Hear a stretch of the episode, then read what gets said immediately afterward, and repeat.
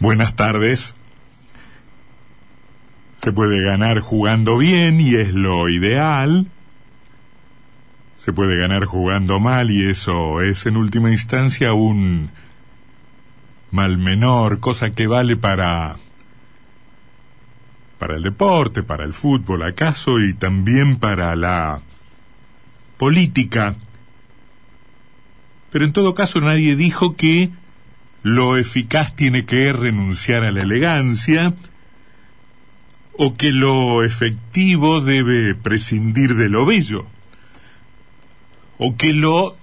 conveniente debe renunciar a lo estético. Pensaba esto en virtud del debate televisado que protagonizaron anoche seis candidatos a, diputados nacionales por el principal distrito del país en términos numéricos, la provincia de, de Buenos Aires, ¿no? Em, Diego Santilis de Juntos,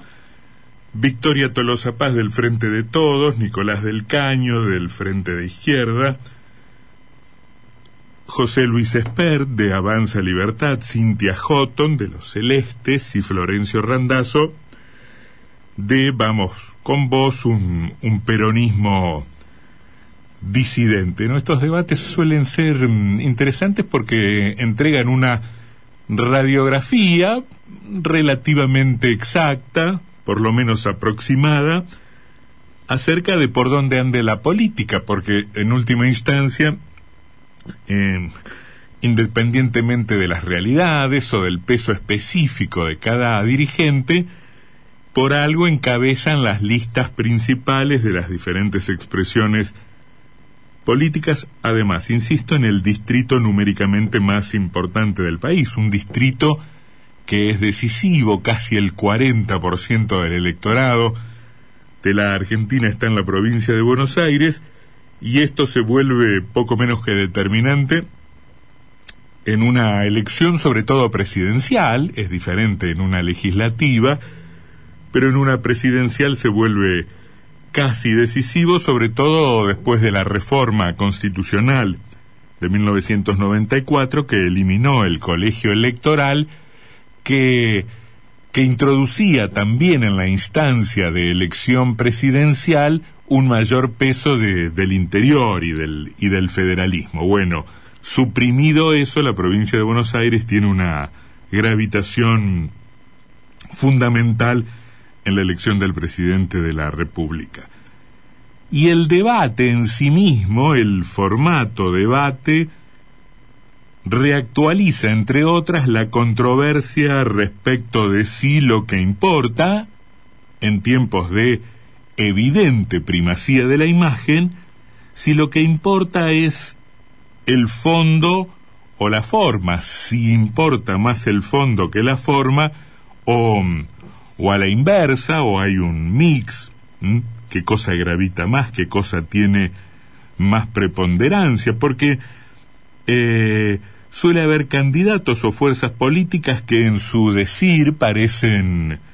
eh, expresiones cerraditas, fundamentadas, eh, presentables, pero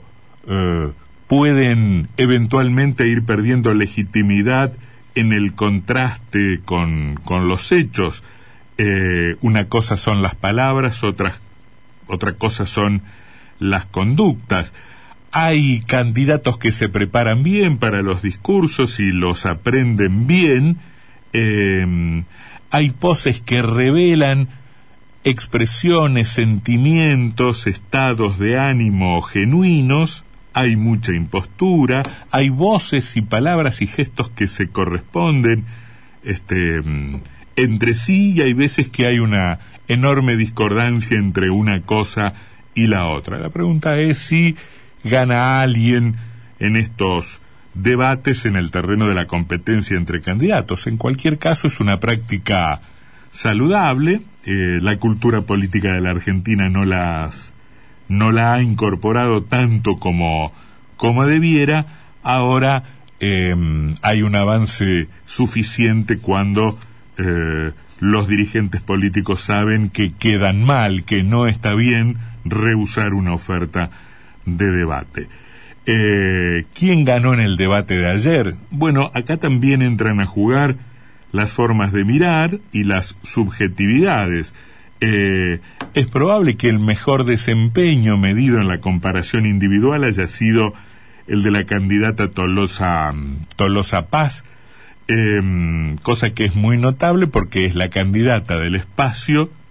además el espacio de gobierno, que perdió por catástrofe en el mes de septiembre en todo el país y también en el distrito. Eh, probablemente fue la que eh, mejor se adaptó o que sus características personales mejor se adaptan a un formato de esta naturaleza. Eh,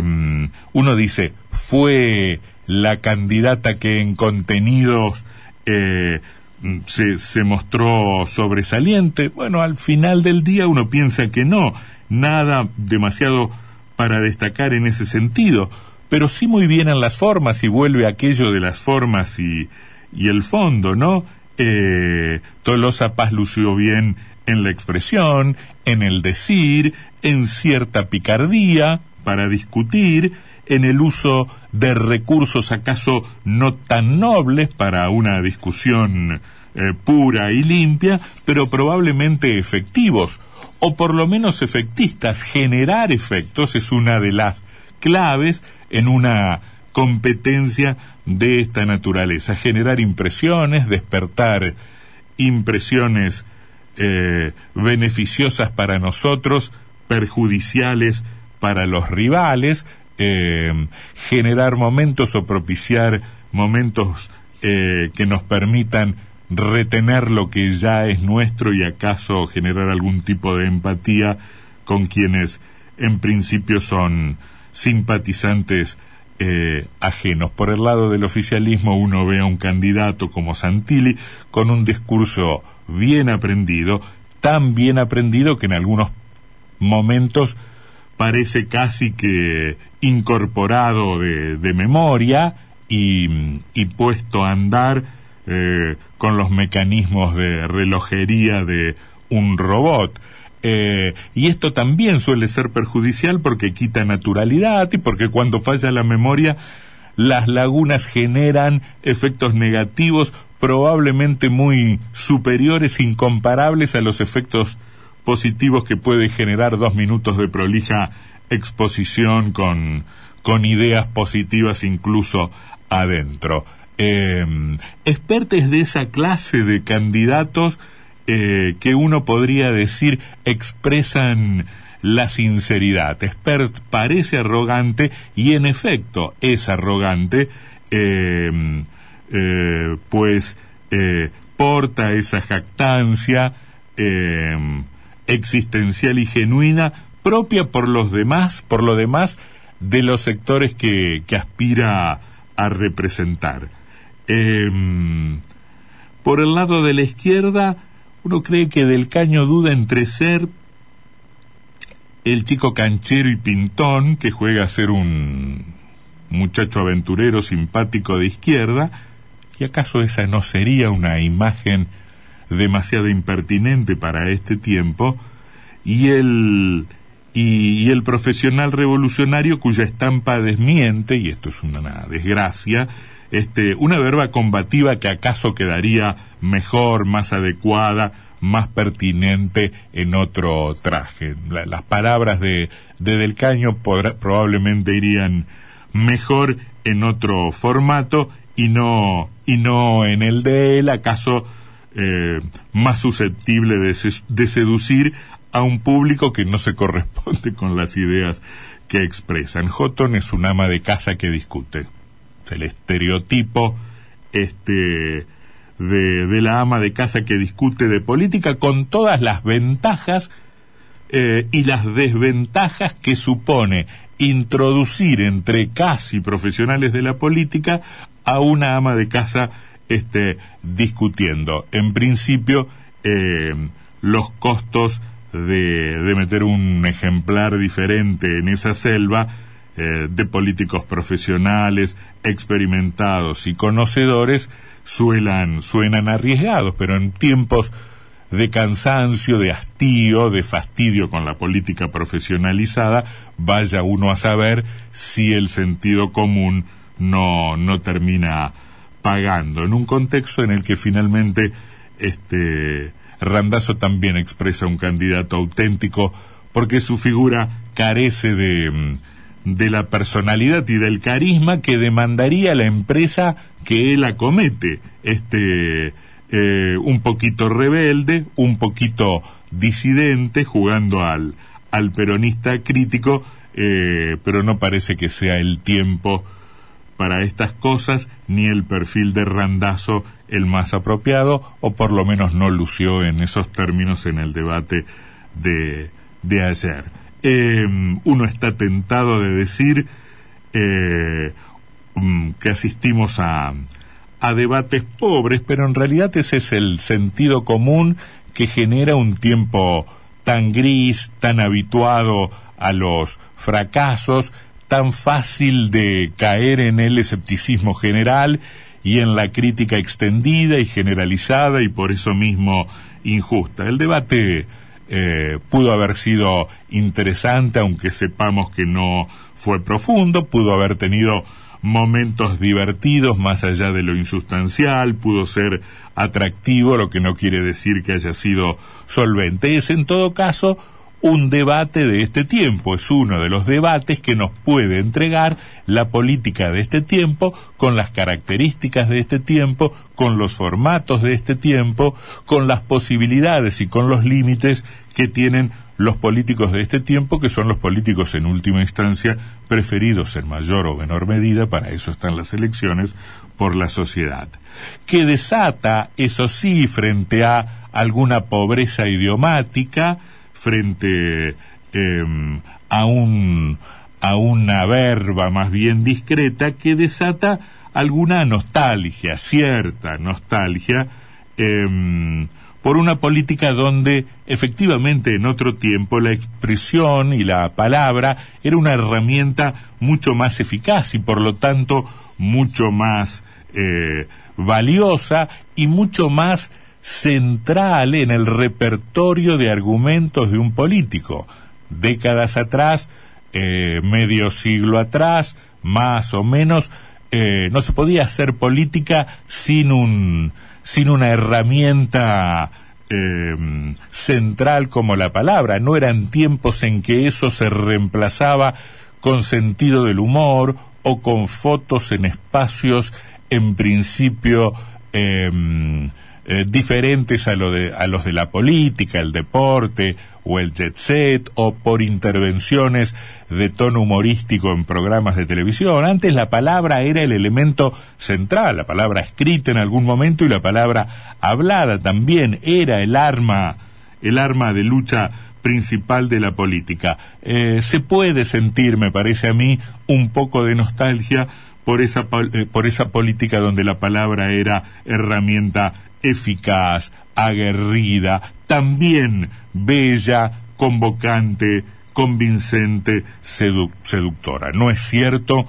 uno está tentado también a incurrir en este eh, lugar común, no es cierto que eh, todo tiempo pasado fue mejor, que todo tiempo pasado haya sido mejor, porque objetivamente no es así, basta mirar los adelantos de la ciencia y de la técnica para comprobar que esto es una falacia, pero, mm, pero además afirmarlo nunca es bueno porque supone para, para quien lo dice una señal inequívoca y dolorosa del paso del tiempo. Pero dicho esto, hay que admitir también que vivimos tiempos relativamente mediocres en la política, en la cultura en general, en el espacio público, este, tiempos donde uno tiene la sensación o la impresión de que la política y la retórica, como la televisión y como el fútbol, eh,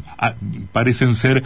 como versiones desmejoradas de lo que tuvimos antes en esos terrenos de la política, del fútbol o de la retórica. Lo que vemos ahora, lo que eh, a lo que asistimos ahora parecen efectivamente versiones desmejoradas de un pasado un poquito por lo menos más eh, luminosos. Hablando de política, uno no cree que, que, sea indispensable, imprescindible, condición sine qua non, una verba florida o un decir elegante, además de eficaz, para ser un gran político. No necesariamente es así. Ahora,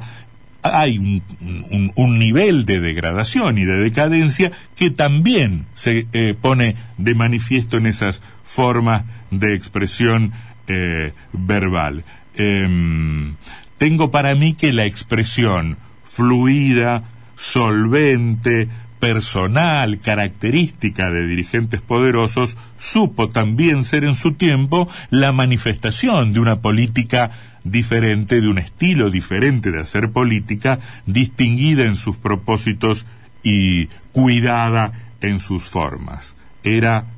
acaso, la, la ética de un discurso apropiado, acorde con los enunciados, en línea con los objetivos. Los debates de este tiempo nos hablan también entonces de un pasado en ese sentido un poco ausente,